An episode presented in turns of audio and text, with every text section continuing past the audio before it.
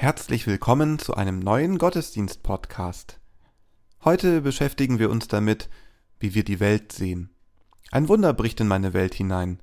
Wie erkläre ich mir das? Ist Gottes Welt meine Welt? Irina Matschenko, Olga Burmeister, Kirsten Ahrtal, Caroline Atzenhofer und Christine Rauterberg feiern mit uns mit ihrer Musik. Christoph Matsch-Grunau und Robert Vetter bringen ihre Texte ein. Lasst uns nun Andacht feiern, im Namen des Vaters und des Sohnes und des Heiligen Geistes. Amen.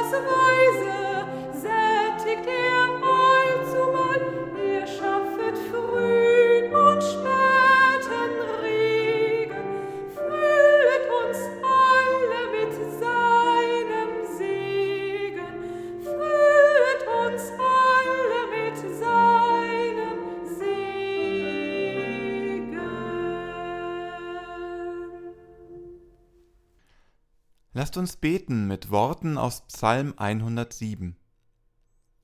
Danket dem Herrn, denn er ist freundlich, und seine Güte wäret ewiglich. So sollen sagen, die erlöst sind durch den Herrn, die er aus der Not erlöst hat.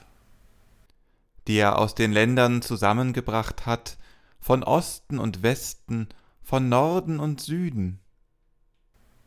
Die irre gingen in der Wüste, auf ungebahntem Wege und fanden keine Stadt, in der sie wohnen konnten.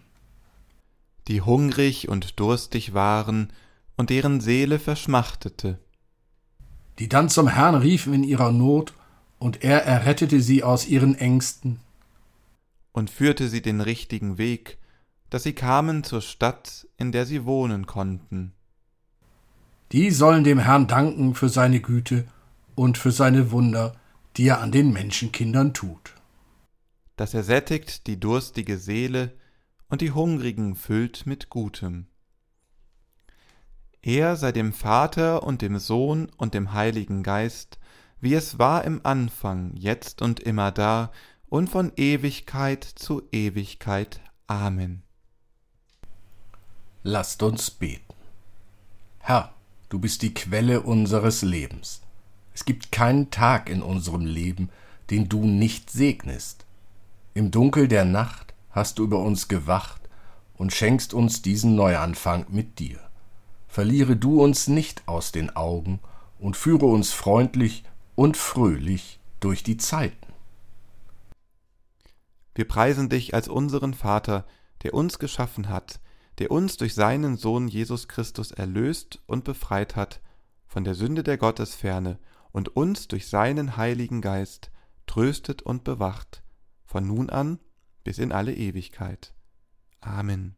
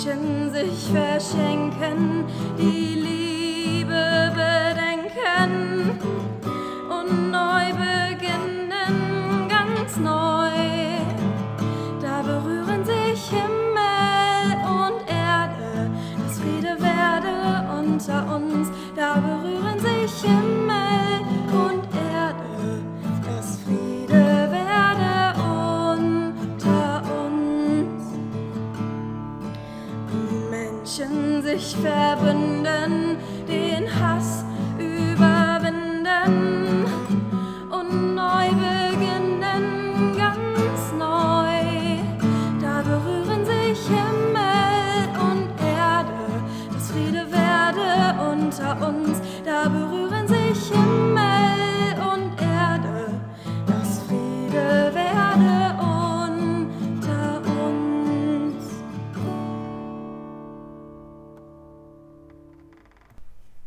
Liebe Hörerin, lieber Hörer, ein Wunder ist in Liebe Hörerin, lieber Hörer, ein Wunder ist in den Augen der meisten Menschen, die heute leben, ein Ereignis, welches naturwissenschaftlich nicht zu erklären ist. Und wenn nun die Geschichte von der Speisung der 5000 gelesen wird, dann haben wir gleich unser naturwissenschaftliches Wissen parat und sagen, es muss ein Wunder gewesen sein. Oder die Geschichte stimmt nicht. Und dann folgt gleich das nächste Problem. Glaube ich an Wunder? Christoph und ich möchten den Blick auf die Entstehungszeit solcher Geschichte lenken. Damals hat kein Mensch die naturwissenschaftliche Brille getragen, wie wir es tun. Wunder waren damals immer erwartbare Eingriffe der Götter und Dämonen in die Lebenswelt der Menschen, da es keine feste Trennung zwischen den Welten der Menschen und der Götter gab. Schon an dieser Stelle fällt es uns schwer zu folgen, oder? Denken wir einmal an die Geschichte von Harry Potter. Auch da existieren zwei Welten ohne scharfe Trennung.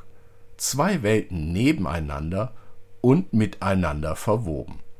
Immer wieder bricht die eine in die andere ein und sorgt so, ja, für was? Für Wunder? Die Christen und Christinnen, die die Geschichte von der Speisung der 5000 hörten, dachten dabei zwar auch an ein Wunder, aber der griechische Begriff für Wunder kommt im Neuen Testament gerade einmal vor. Stattdessen finden sich Begriffe wie Machttat oder Zeichen im Neuen Testament. So gilt für die von uns gern Wundergeschichten genannten Erzählungen im Neuen Testament mindestens ein anderer Zungenschlag. Und mit diesem geht es dann um den Sinn, den diese Erzählung hat. Die Geschichten und Erzählungen, die wir Wunder nennen, wollen denen, die sie hören bzw. lesen, mitteilen, dass Jesus Christus ist, der mit Macht bedachte Sohn Gottes. Jesus Christus also, der nicht nur vom Reich Gottes spricht, sondern es ganz praktisch schon in diese Welt einbrechen lässt, so wie es die Speisung zeigt. Mit Jesus ist das Reich Gottes schon in deiner und meiner Welt angefangen. Um nochmal auf Harry Potter zu kommen. Mit dem ersten Brief, den Harry im Haus seiner Zieheltern empfängt, beginnt die andere Sphäre richtig Einfluss auf sein Leben zu nehmen. Und nachdem die Zieheltern versuchen, alles zu vernichten, was aus dieser Sphäre hereinbricht in ihr Leben, bricht die andere Welt, das andere Reich, mit Macht herein und holt Harry in ein neues Leben. Die Geschichte von der Speisung der 5000 will den Hörern und Hörerinnen, den Lesern und Leserinnen klarmachen, dass sie Jesus vertrauen können, der sie in ein neues Leben holen will. In ein Leben, das voll und ganz auf Gott vertraut, in ein Leben, das voll und ganz an ein Reich Gottes glaubt, das mit Jesus schon begonnen hat. So höre die Geschichte. Danach ging Jesus weg ans andere Ufer des Galiläischen Meeres, das auch See von Tiberias heißt. Und es zog ihm viel Volk nach, weil sie die Zeichen sahen, die er an den Kranken tat. Jesus aber ging hinauf auf einen Berg und setzte sich dort mit seinen Jüngern. Es war aber kurz vor dem Passa, dem Fest der Juden. Da hob Jesus seine Augen auf und sieht, dass viel Volk zu ihm kommt und spricht zu Philippus, Wo kaufen wir Brot, damit diese zu essen haben? Das sagte er aber, um ihn zu prüfen, denn er wusste wohl, was er tun wollte. Philippus antwortete ihm, Für zweihundert Silbergroschen Brot ist nicht genug für sie, dass jeder auch nur ein wenig bekomme. Spricht zu ihm einer seiner Jünger, Andreas, der Bruder des Simon Petrus. Es ist ein Knabe hier, der hat fünf Gerstenbrote und zwei Fische, aber was ist das für so viele? Jesus aber sprach, Lass die Leute sich lagern. Es war aber viel Gras an dem Ort. Da lagerten sich etwa fünftausend Männer. Jesus aber nahm die Brote, dankte und gab sie denen, die sich gelagert hatten, desgleichen auch von den Fischen, so viel sie wollten. Als sie aber satt waren, spricht er zu seinen Jüngern, sammelt die übrigen Brocken, damit nichts umkommt. Da sammelten sie und füllten zwölf Körbe mit Brocken von den fünf Gerstenbroten, die denen übrig blieben, die gespeist worden waren. Als nun die Menschen das Zeichen sahen, das Jesus tat, sprachen sie, das ist wahrlich der Prophet, der in die Welt kommen soll. Da Jesus nun merkte, dass sie kommen würden und ihn ergreifen, um ihn zum König zu machen, entwich er wieder auf den Berg, er allein. Amen.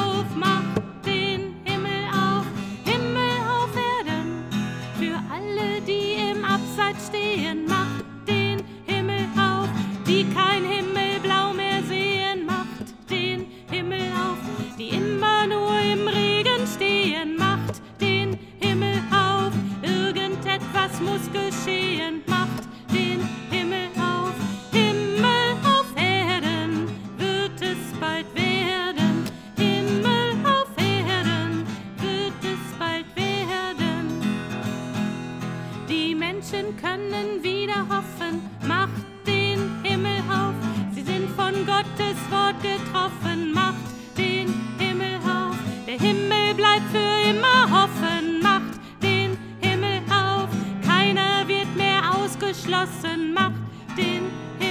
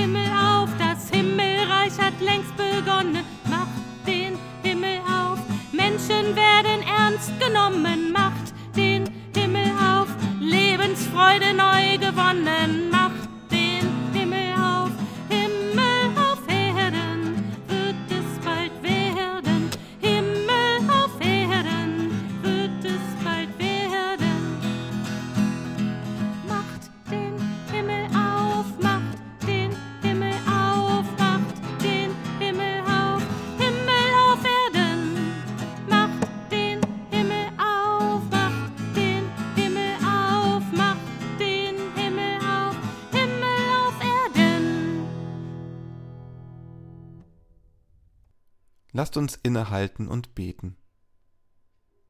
Herr, dreieiniger Gott, wir danken dir dafür, dass du uns nahe gekommen bist, im Zeugnis der heiligen Schrift und in deinem Sohn Jesus Christus. Als Geheimnis der Welt begegnen wir dir, ewiger Gott, jeden Tag neu.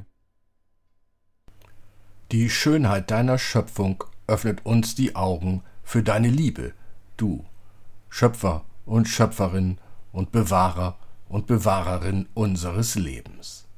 Du, Vater und Mutter aller Menschen, die Begegnung mit deinem Sohn Jesus Christus verwandelt unsere Herzen. Die Früchte dieser Verwandlung führen uns zur Nachfolge. So wollen wir dir die Ehre geben, in Demut und voller Leidenschaft Diener der Welt sein, solange dein Atem unser Leben erhält. Amen. Gemeinsam beten wir Vater unser im Himmel, geheiligt werde dein Name, dein Reich komme, dein Wille geschehe, wie im Himmel, so auf Erden. Unser tägliches Brot gib uns heute und vergib uns unsere Schuld, wie auch wir vergeben unseren Schuldigern. Und führe uns nicht in Versuchung, sondern erlöse uns von dem Bösen. Denn dein ist das Reich und die Kraft und die Herrlichkeit in Ewigkeit. Amen. Gott umhülle dich, dass dir die Luft zum Atmen bleibt, dass dir Feuer zum Wärmen bleibt, dass dir Wasser zum Tränken bleibt, dass dir Erde zum Leben bleibt. Gott umhülle dich. Amen.